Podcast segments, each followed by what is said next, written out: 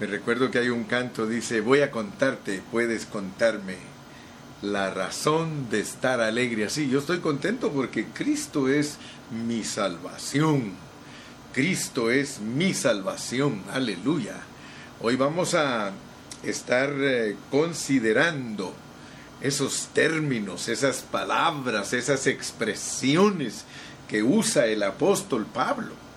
El apóstol Pablo me tiene a mí impresionado, yo lo admiro tanto. Claro que admiro como número uno a mi Salvador, porque mi Salvador Jesucristo es lo máximo.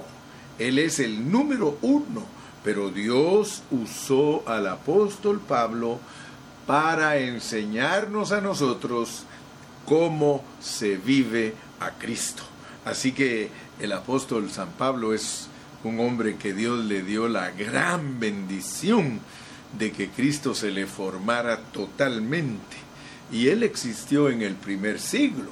O sea que allá en el primer siglo hubo un campeón que Dios lo usó como perito arquitecto para que escribiera todas estas epístolas maravillosas que nos explican el Evangelio de Mateo, Marcos, Lucas y Juan y el libro de los Hechos. Dios usa a Pablo para explicarnos. O sea que muchas cosas no las entenderíamos si solo Jesús las hubiese dicho. Tenemos necesidad de estudiar a Pablo, a Pedro, a Juan, a Santiago, a Filemón, a Tito, a todos ellos, para poder comprender lo completo que Dios revela en su palabra. Así que gracias al Señor. Vamos a seguir filipenseando. Este filipenses tan lindo nos quiere dejar impregnados. Aleluya. Vamos a orar. Padre, muchas gracias este día viernes por esta gloriosa bendición que nos das. Gracias por mi hermano Ramón y por Sara y por Karen que nos introdujeron a esta reunión con alabanza. Gracias, Señor, porque podemos, por medio de los cánticos, expresar el contenido de tu palabra y poder ser ministrados en nuestro espíritu para que Cristo siga creciendo en nosotros. Qué maravilloso, Señor. Por eso estamos muy agradecidos. Gracias, Padre Celestial. Aleluya. El título de nuestro mensaje hoy es Cristo, la salvación, Dios y la palabra de vida. Cristo, la salvación, Dios y la palabra de vida. De esas cuatro cosas nos vamos a ocupar y para ello vamos a estar considerando los versículos del 5 al 16 del capítulo 2. Así que vámonos pues a leer. Vamos a leer y dice en el versículo 5, haya pues en vosotros este sentir que hubo también en Cristo Jesús, el cual siendo en forma de Dios, no estimó el ser igual a Dios como cosa a que aferrarse, sino que se despojó a sí mismo, tomando forma de siervo, hecho semejante a los hombres, y estando en la condición de hombre, se humilló a sí mismo, haciéndose obediente hasta la muerte y muerte de cruz, por lo cual Dios también le exaltó hasta lo sumo y le dio un nombre que es sobre todo nombre para que en el nombre de Jesús se doble toda rodilla de los que están en los cielos y en la tierra y debajo de la tierra, y toda lengua confiese que Jesucristo es el Señor, para gloria de Dios Padre. Por tanto, amados míos, como siempre habéis obedecido, no como en mi presencia solamente, sino mucho más ahora en mi ausencia. Ocupaos en vuestra salvación con temor y temblor, porque Dios es el que en vosotros produce así el querer como el hacer por su buena voluntad. Haced todo sin murmuraciones y contiendas, para que seáis irreprensibles y sencillos, hijos de Dios sin mancha en medio de una generación maligna y perversa, en medio de la cual resplandecéis como luminares en el mundo, asidos, arraigados, enarbolados de la palabra de vida, para que en el día de Cristo yo pueda gloriarme de que no he corrido en vano, ni en vano he trabajado. Oh, qué maravillosas expresiones las del apóstol Pablo. Yo le doy gracias al Señor, hermano, porque mi experiencia cada vez que abro la Biblia es tener contacto con Dios. A nosotros, hermano, a todos los cristianos, nos conviene abrir la Biblia, porque cada vez que abrimos la Biblia, nosotros tenemos contacto con Dios. Imagínate, cuando el Señor Jesucristo estuvo aquí en la tierra, Él dijo, las palabras que yo os he hablado son espíritu y son vida. Fíjate pues, porque nosotros debemos poner atención a las palabras del Señor referentes a lo que Él cree que es su palabra. Su palabra es el espíritu. ¿Qué te parece? Muchos hermanos, por negligencia o por falta de instrucción o por desconocimiento, que cómo está de moda eso entre los cristianos, el desconocimiento de la realidad de las cosas entre los cristianos, hermano, es caótico, asusta. Hay hermanos que cuando leen la Biblia no tienen una directriz, no tienen eh, una forma de meterse a ella y, poder entenderla. No, no han sido instruidos, no han sido preparados para que cada vez que abran este libro sepan que tienen que tener contacto con Dios. O sea que la Biblia, hermano, la Biblia tenemos que venir a ella con mucha hambre. Yo siempre les digo a los hermanos, hermanos, la Biblia dice, bienaventurados los que tienen hambre y sed de justicia, porque ellos serán saciados. Y me recuerdo de la expresión de un maestro que tuve cuando estaba joven, que él siempre decía, cuando alguien no tiene hambre, le pueden presentar los banquetes más suculentos que existan, que él no va a comer nada porque no tiene hambre. Le pueden preparar los mejores platillos y los platillos más exquisitos y si no tiene hambre, se va a quedar allí sin comer nada. Entonces, hermano, todos nosotros debemos abrir este libro pero con hambre. Cuando uno va al supermercado, a uno le dicen que nunca vaya al supermercado con hambre, porque cuando uno va al supermercado con hambre, uno quiere comprar de todo, de todo, y entonces gasta más de lo que tiene que gastar. Ahora imagínate pues, cuando va al supermercado dice que no vaya con hambre porque va a comprar lo que no debe comprar me recuerdo en este momento de, de, mis amados hermanos Montalvo, porque cuando nosotros nos íbamos a cenar con el hermano Montalvo y la hermana Meli, este, muchas veces el hermano Montalvo iba con mucha hambre. Y entonces yo me daba cuenta que si íbamos al Denis, él ordenaba hasta los buñuelos, esos, los eh, popis, ordenaba popis, ordenaba de esto, ordenaba de aquello, ordenaba del otro, y nos daba risa con, la hermana porque después eh, a todos nos quería convidar de su plato porque no se lo comía, pero era porque iba con mucha hambre. ¿Por qué estoy hablando de esto? Ah, mis ovejitas lindas. Yo hablé de mi hermano Montalvo porque lo amo y también a mi hermana Meli y a todos. Yo hablo de, bien de todos mis hermanos. Cuando tengo la oportunidad hablo también de ti. Así que no seas celoso, porque el hermano Carrillo siempre pone a sus ovejas eh, muy bien delante de todos. Así que nada de celos. Entonces les decía que es bueno venir a la palabra con hambre porque en la palabra sí puedes agarrar todo lo que quieras, todo.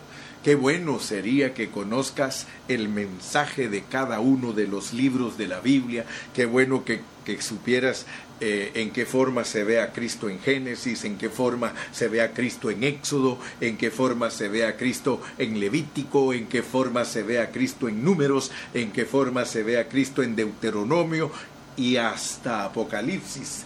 Que tengas un eh, bosquejo claro de Cristo en cada libro, hermano. Ah, eso te enriquece, mi hermano. Hace unas dos semanas yo les dije a ustedes que en lo personal yo no me quiero morir sin entender todo lo que Dios le da al hombre mientras vive aquí en la tierra. Fíjate lo que yo le he dicho a Dios. Yo le he dicho, Señor, yo no me quiero morir ni quiero que me lleves sin antes darme la medida de todo lo que tú le revelas al hombre aquí en la tierra. Porque yo sé que hay cosas que no las revelas aquí en la tierra y nos las vas a dar a entender hasta que estemos glorificados. Pero yo sí sé que hay una medida muy justa y apretada y buena para todo aquel que tiene hambre, porque yo me he dado cuenta, me meto y me meto y me meto y leo y leo y leo, a veces expongo la palabra, algunos no entienden ni siquiera lo que estoy diciendo, otros medio entienden, pero hay algunos que después de leer y leer y leer, como lo hago yo, ellos empiezan a, a, aprehender, aprehender la palabra. En inglés usan la expresión to grasp, o sea que cuando uno graspea, te iba a decir en spanglish, uno es, está realmente constituyéndose de lo que la palabra del Señor dice. Porque la Biblia no vayan a creer ustedes que uno solo la lee y ya entendió lo que dice. La Biblia es un libro súper especial en donde Dios esconde todos sus secretos y que solamente aquel que tiene honra de rey, porque hermano, nosotros tenemos que saber que Dios desde que nos crió nos hizo, nos hizo reyes y sacerdotes. Así que en Proverbios 25.2 dice, gloria de Dios es encubrir un asunto, pero honra de rey el escudriñarlo. O sea que Dios a todos nosotros que nos hizo reyes y sacerdotes, nos da la bendición de ser los que escudriñamos la palabra. Y entonces sacamos los tesoros. ¿Por qué estoy hablando de esto? Porque hoy quiero hablar de Cristo, de la salvación, de Dios y la palabra, pero quiero mostrarte esa secuencia en una parte que está estructurada por Dios. O sea que los capítulos, Dios nos dio a nosotros la bendición de tener Biblias con capítulos y con versículos. El original no tiene ni capítulos ni versículos, pero nosotros la bendición que tenemos es que nos lo pusieron con capítulos y versículos para que aprendamos a citarla.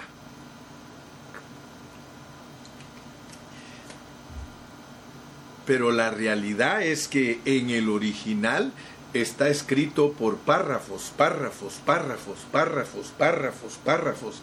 Hay párrafos cortitos, párrafos largos, párrafos extra largos, pero todos ellos, como es el hablar divino de Dios, tienen estructura. ¿Qué quiero decir con eso? Que cuando nos dan un pasaje de que quizá de cinco versículos, muchas veces allí está incluido un pensamiento a veces en tres versículos cubre todo el propósito divino, otras veces en diez versículos, otras veces en cinco. Pero siempre Dios nos está declarando cosas que nosotros debemos aprender a identificarlas. Por ejemplo, les dije que vamos a hablar de Cristo, de la salvación, de Dios y de la palabra. Entonces, vamos a descubrir que el misterio de Dios está aquí en este libro y que la Biblia es la corporificación de Dios. O sea que este libro, inmediatamente que tú lo empiezas a leer y empiezas a, dejar que esa palabra te penetre, estás teniendo contacto con el Espíritu Santo, con el Espíritu de Dios. Inmediatamente, desde que yo leo, haya pues en vosotros este sentir que hubo también en Cristo Jesús. Mira cómo nos lo pone ahora, porque yo te he enseñado a leer la Biblia, pero no solo leer por leer, te he dicho, ponle atención. Haya pues en vosotros este sentir que hubo también en Cristo Jesús.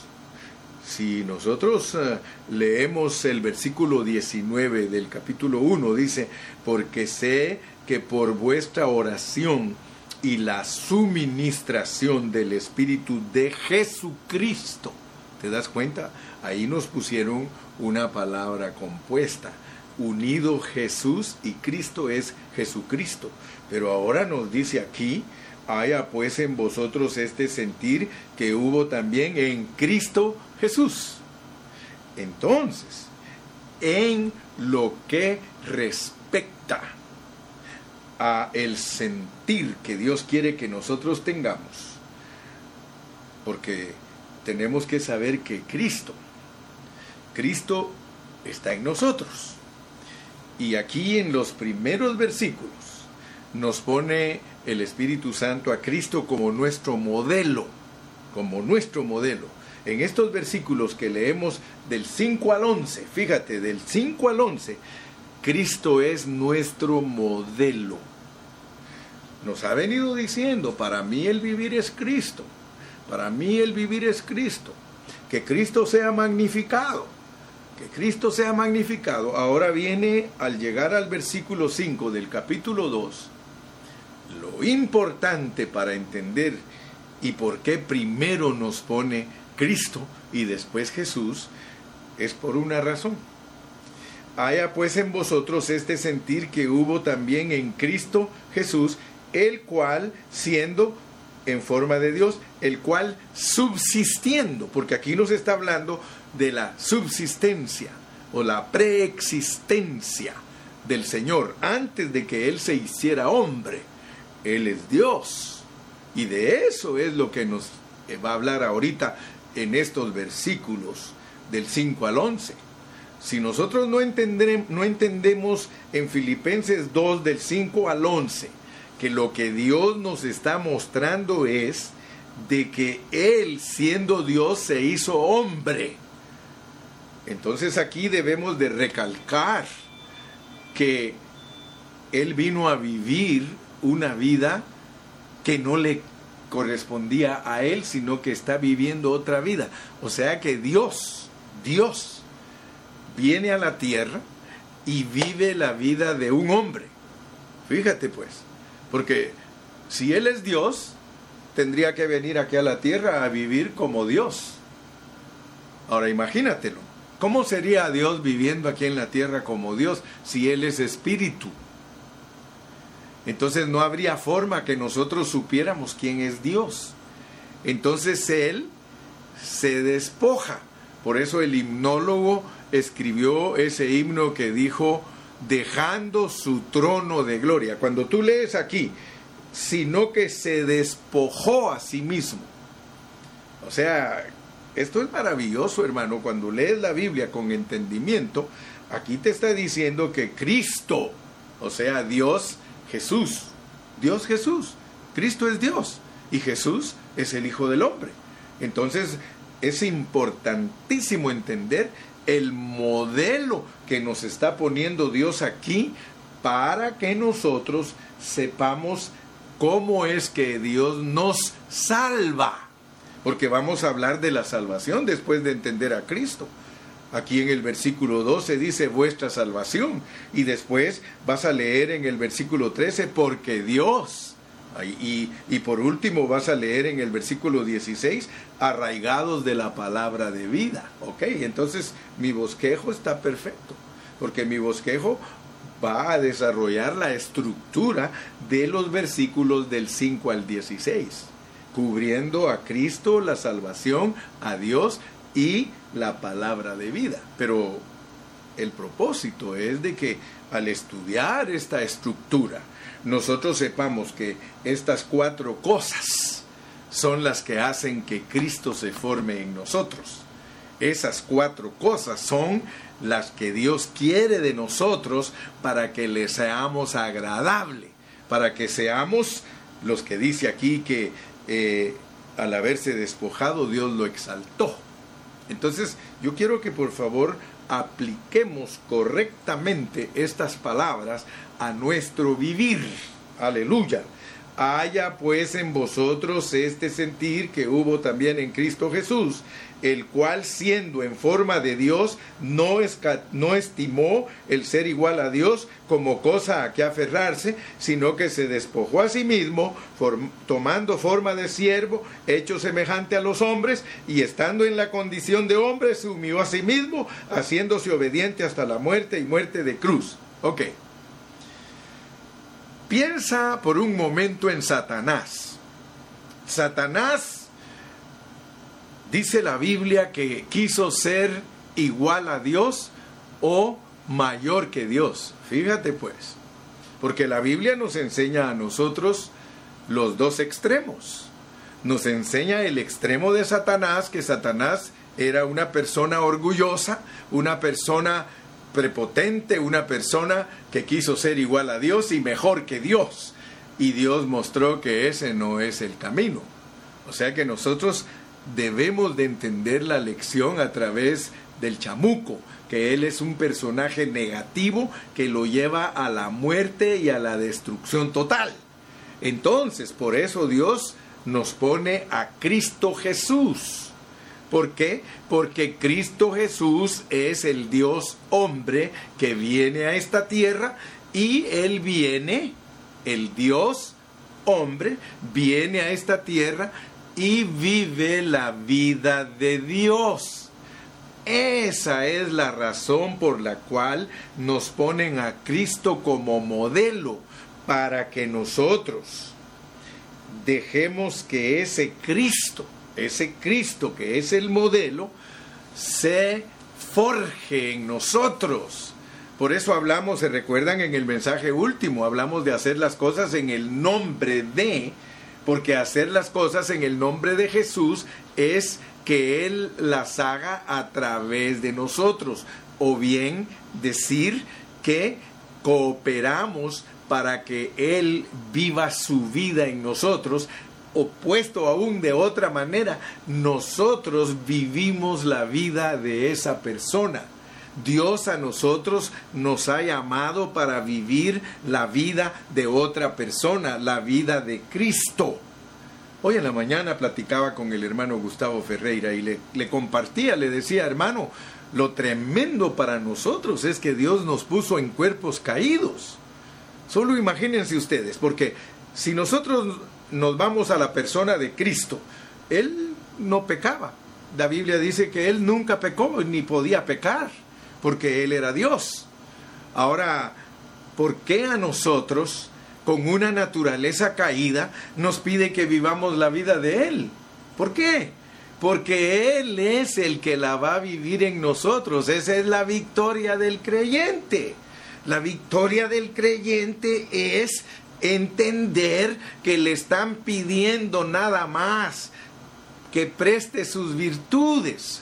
Solo le está diciendo Dios, Gilberto, Ivan, me prestas tus virtudes para que yo pueda vivir mi vida en ti, porque eso es lo que Dios quiere de ti para premiarte, Ahora, ¿por qué te va a premiar Dios?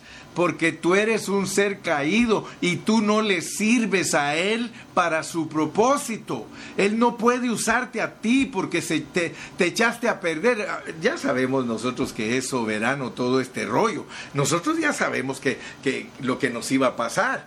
Entonces ahora tenemos que agarrar la onda. Él solo quiere que le prestemos nuestras virtudes humanas para poder Él vivir a través de nosotros la vida y la naturaleza de Dios para que el propósito que Él se ha propuesto desde antes de la fundación del mundo se pueda cumplir. O sea, que reinemos en el milenio y que en la nueva Jerusalén seamos todos los que fuimos totalmente perfeccionados por Él para entrar a otra edad, al universo, la nueva Jerusalén. Así que el plan ya está delineado pero puede ser que nosotros en el camino no entendamos lo que Él nos está llamando.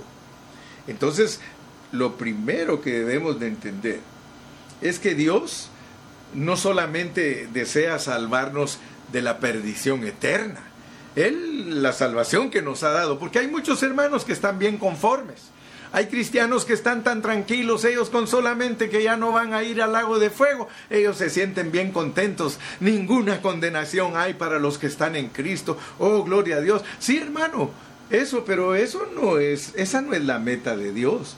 Dios quiere darnos una salvación práctica, una salvación en la que todos los días experimentemos la vida divina y seamos los hombres y las mujeres victoriosas en esta tierra, hermano. Eso es lo que Él quiere. Y para eso nos pone a Cristo de modelo. Aleluya. Fíjese que es necesario es necesario que nosotros entendamos todas esas cosas porque de lo contrario nosotros vamos a creer que solo nos está salvando de la perdición eterna. No, el Señor quiere salvarnos más profundamente. Él quiere salvarte todos los días todos los días quiere salvarnos de nuestras cosas negativas, de nuestras eh, carnalidades, de nuestros odios, de nuestras murmuraciones, de nuestras competencias. Él quiere librarnos, hermano, todos los días. O, o me vas a decir tú que Cristo es solo para temporadas. Por eso es que muchos de nosotros los cristianos fracasamos, porque Cristo es para todos los días y nosotros no lo, no lo aceptamos como algo para todos los días, sino que cuando lo necesitemos. Mientras todo está tranquilo y no hay mucho ruido en el río es porque no hay muchas piedras ni muchos palos. Pero cuando empiezan a venir los palos y las piedras en el río y empieza a haber eh, estragos y se desborda el río, entonces nosotros empezamos a clamar. Pero el Señor no es para casualidades. Imagínate tú que el Señor fuera casual. Él no es casual. Él es mi Salvador diario. Así que el tema, el tema de este libro de Filipenses es acerca de experimentar a Cristo. Y por eso este libro tiene esta sección que nos presenta a Cristo como nuestro modelo. Así que nosotros debemos vivir a Cristo. Primeramente tenemos que ver el modelo, porque ¿cómo vamos a vivir a Cristo si no sabemos el modelo? ¿Qué modelo nos presenta Filipenses? Este modelo debe de dejarnos con una impresión, hermano, porque no hay ningún otro pasaje en toda la Biblia que nos presente a Cristo como nuestro modelo, tal como está en los versículos del 5 al 11. Leámoslo otra vez para que nunca se nos olvide. Ese es nuestro modelo.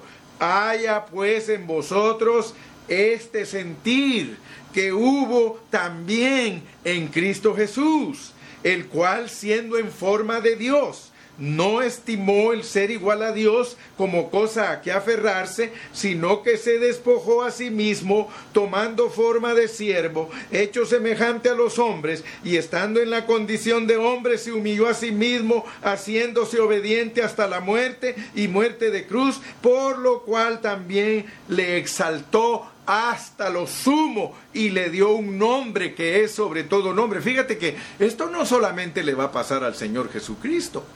Cuando tú lees la Biblia en Apocalipsis dice que cuando nosotros lleguemos al punto de ser vencedores, a nosotros nos van a dar una piedrecita y en esa piedrecita va a estar nuestro nuevo nombre el nombre que Dios nos va a dar por haber dejado a Cristo vivir a través de nosotros. Aleluya, para que en el nombre de Jesús, mira, Él como es Dios, todos tienen que rendirse y humillarse ante Él y todos deben confesar que Él es el Señor para gloria de Dios. Pero te das cuenta que el Señor Jesucristo se negó a sí mismo. Él negó su vida de Dios para vivir la vida de el Hijo del Hombre. Porque yo quiero que sepas, y si no entiendes ese punto, tienes que entenderlo.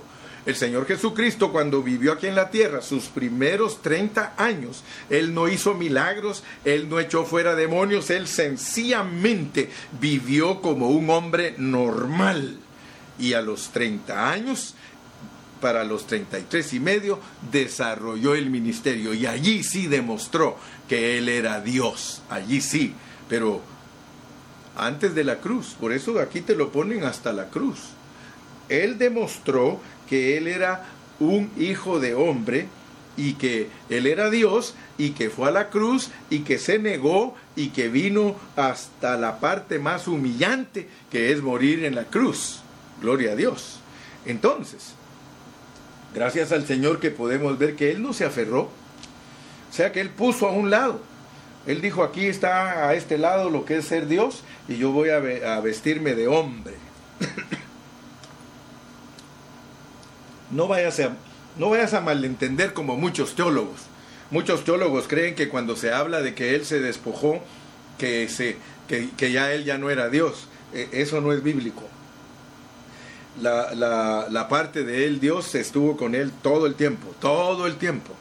En, el único momento que algunos se atreven a decir que, que lo abandonó la deidad, cuando dijo, Dios mío, Dios mío, ¿por qué me has desamparado? Porque él participó en todos los pecados de nosotros y en ese momento nada más, pero ya estaba muerto el cuerpo, ya se murió el cuerpo. Así que Dios nunca dejó al Señor Jesucristo en una forma permanente. Gloria a Dios. Entonces, Él puso a un lado ser Dios y actuó como esclavo, o sea que dejó su trono, se despojó y luego el Señor lo trajo de vuelta a su gloria. Bendito sea el nombre del Señor, porque Él regresó a su gloria.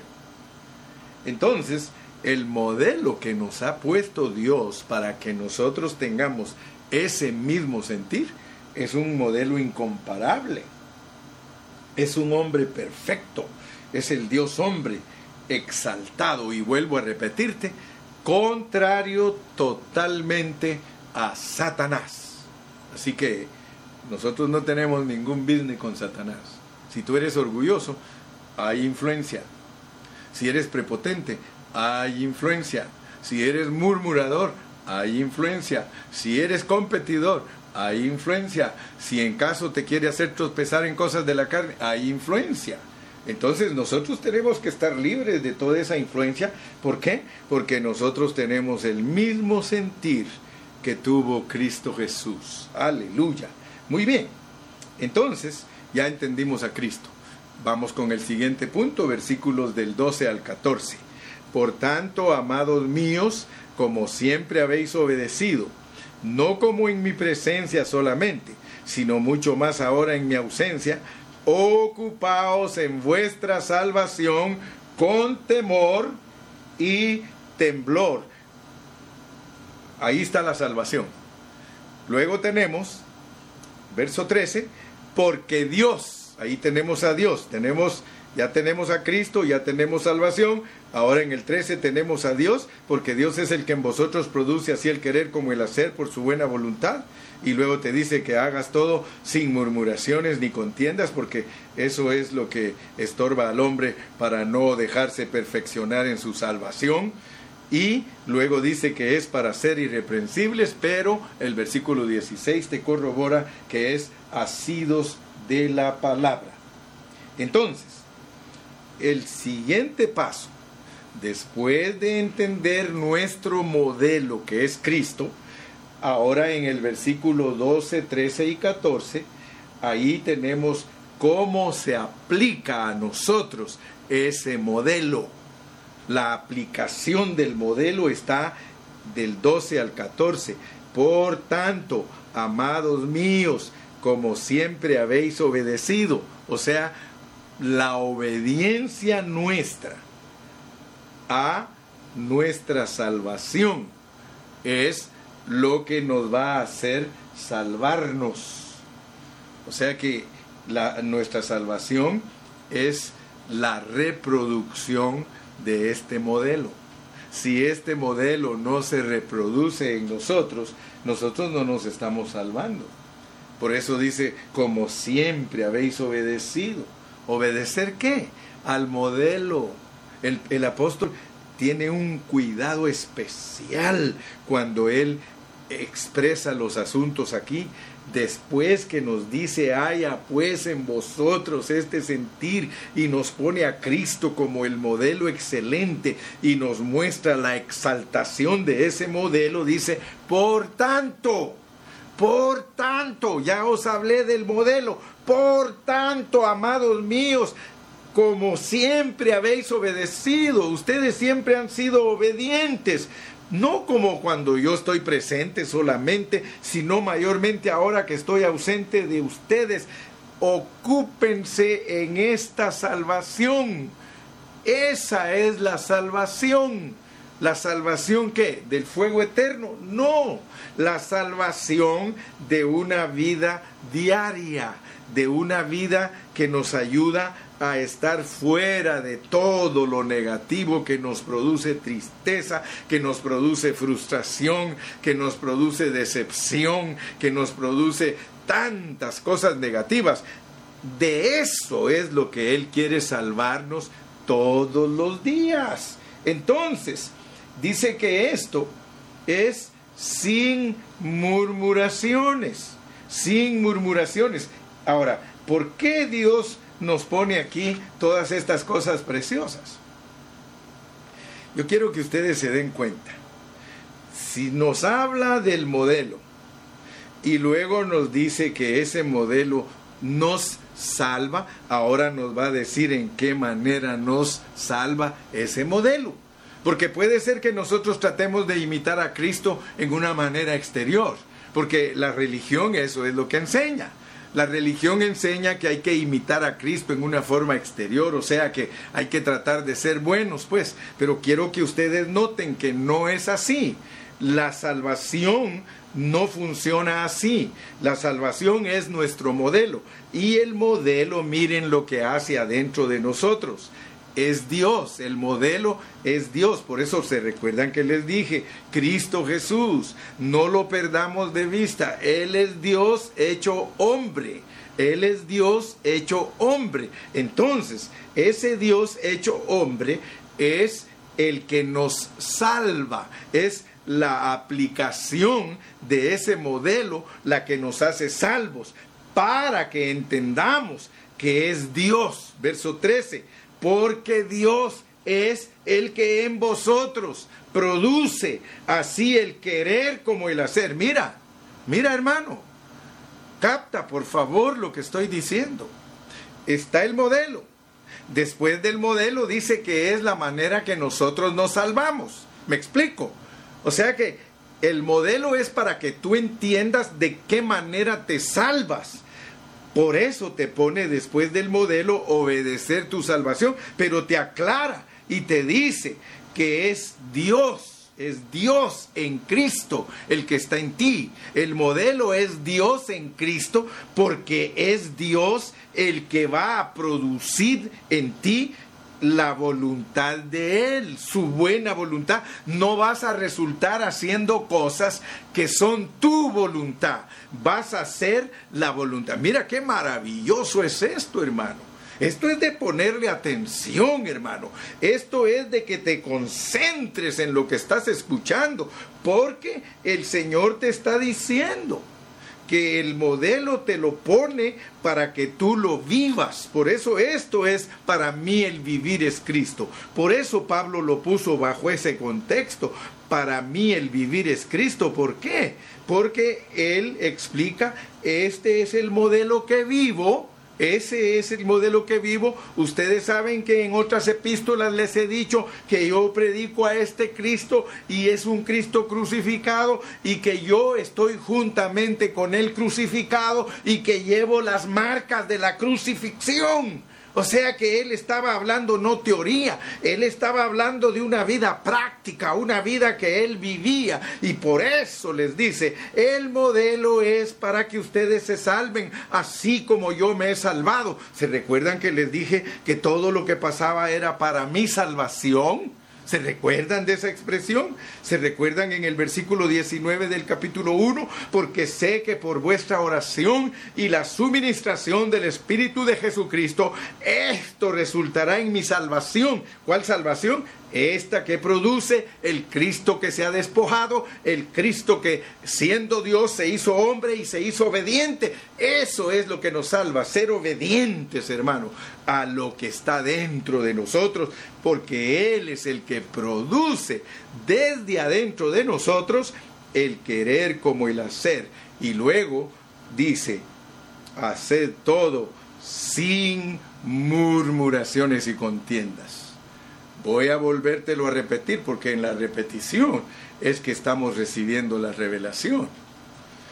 El Cristo que es nuestro modelo es para experimentar diariamente nuestra salvación, para que se haga la voluntad de Dios a través de nosotros y el resultado de que estamos viviendo esa vida no murmuramos ni tampoco competimos. No murmuramos y tampoco competimos. Y no vayas a creer que se me olvidó que las murmuraciones vienen de las mujeres y las competencias o contiendas vienen de los hombres.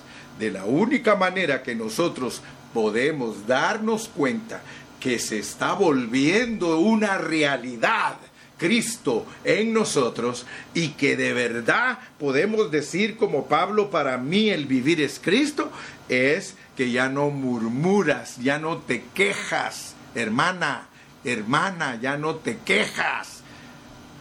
No tengo nada contra las hermanas, solo les estoy diciendo que de allí vienen las murmuraciones, de ahí vienen las quejas y las contiendas, o sea, competir que sí, que no es así, que no es así, que no tienes razón, que mire aquí, que aquí, que allá, que gastas mucho, que no gastas poco, que esto, que eso viene de los hombres. Entonces, queremos ser la iglesia filipenciada. Es que nos pusieron la inyección de Filipinas, aleluya, de Filipinas nos pusieron a filipenses y entonces ya nosotros podemos experimentar eh, no murmuración y no contienda, y eso dice que nos va a, hacer irreprensibles. En otra epístola dice, para que todo vuestro ser, espíritu, alma y cuerpo, sean irreprensibles para la venida del Señor Jesucristo, para que nosotros estemos sin mancha.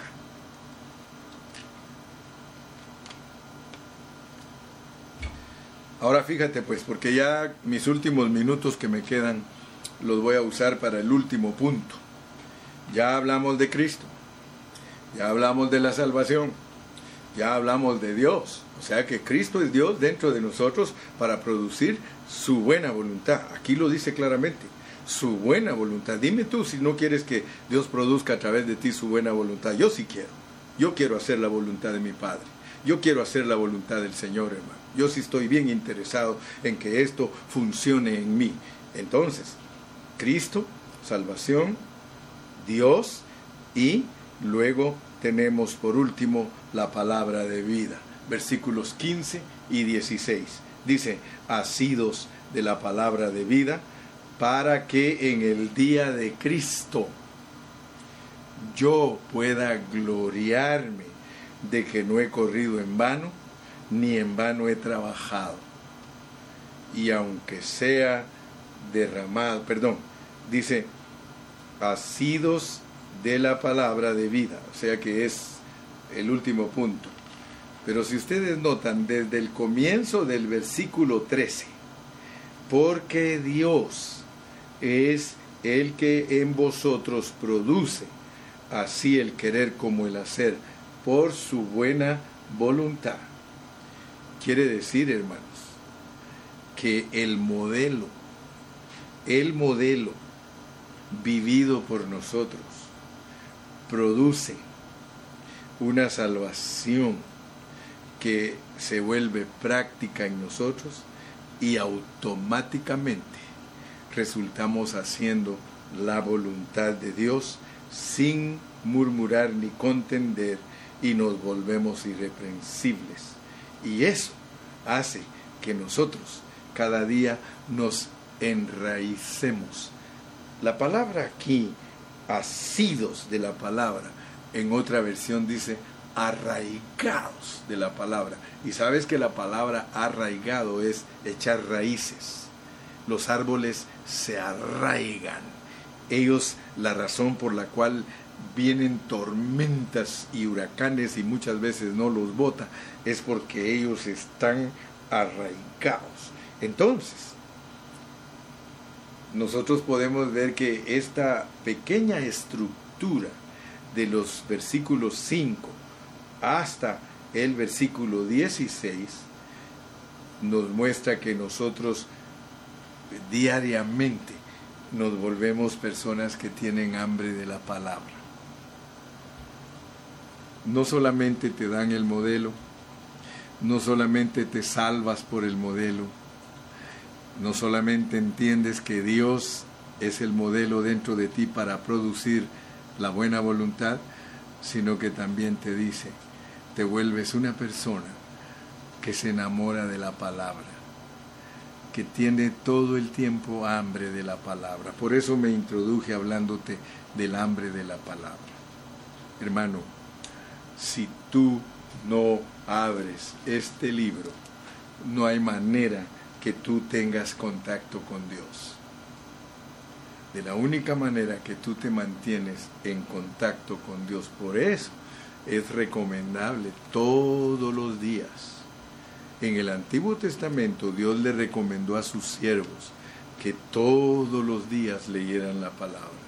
Los reyes del Señor tenían que leer la palabra todos los días. Hermano, si no tienes ese hábito, yo creo que tú te estás perdiendo de bendiciones tan grandísimas, hermano.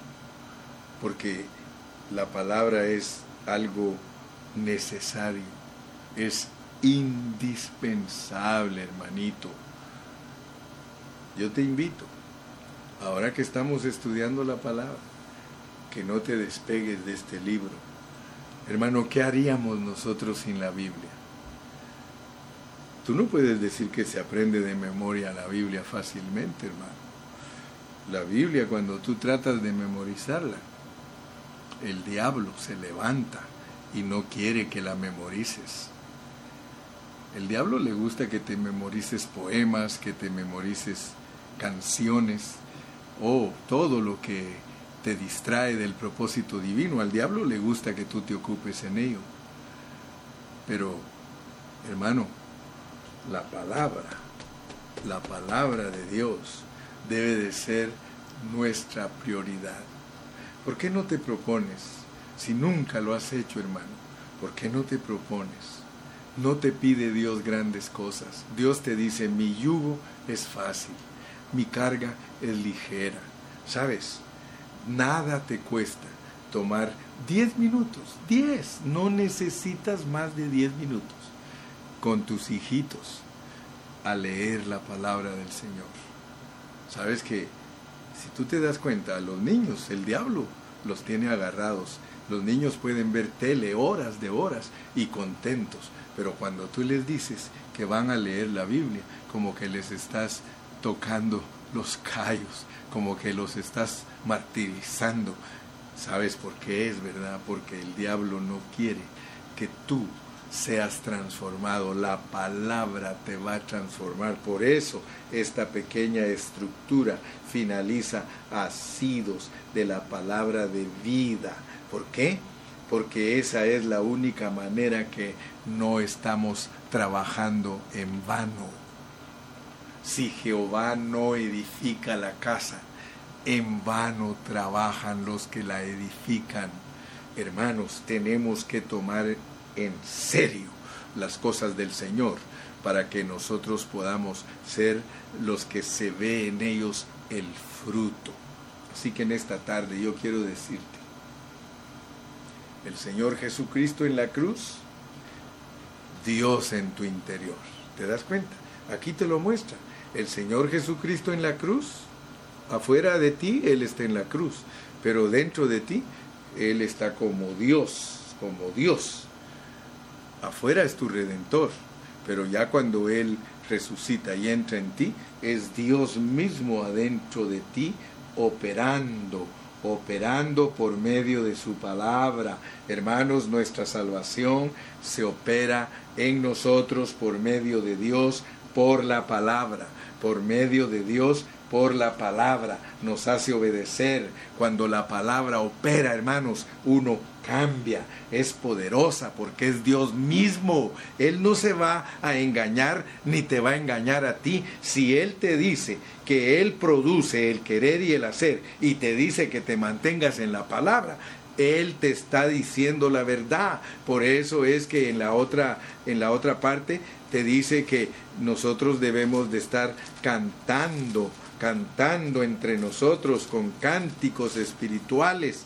Aleluya. Por eso es que nos dice que la palabra la tenemos que cantar, salmear y también con los himnos. Aleluya. Eso es lo que Él quiere que tú sepas. Palabra, palabra, palabra. Dime una cosa y con esto finalizo, aunque dicen que los pastores finalizamos como tres veces. Desde que tú escuchas estos mensajes, ¿ha cambiado Dios tu vida? Entonces, si Dios ha cambiado tu vida, después que escuchaste al hermano Carrillo predicar Colosenses y Filipenses, si Dios ha cambiado tu vida, no estamos mintiendo en lo que estamos predicando. Yo te he venido diciendo que cada vez que nosotros cantemos la palabra, leamos la palabra, oremos la palabra, himniemos la palabra, que Dios va a transformar nuestras almas. Y tú sabes que sí se puede, sí funciona, porque a todos nosotros Dios nos ha cambiado. Nosotros tenemos temor de hacer muchas cosas malas. ¿Por qué? Porque la palabra ya está bien impregnada en nosotros. Vamos a orar para despedirnos en esta noche. Padre Celestial, queremos darte gracias por la bendición que nos diste de poder predicar tu palabra en esta noche.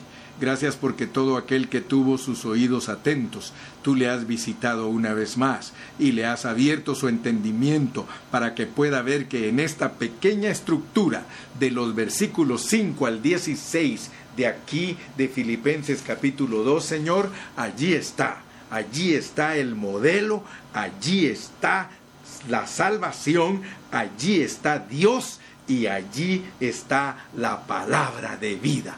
Gracias por estas cuatro cosas, Señor, y te pedimos que nos ayudes a seguir adelante.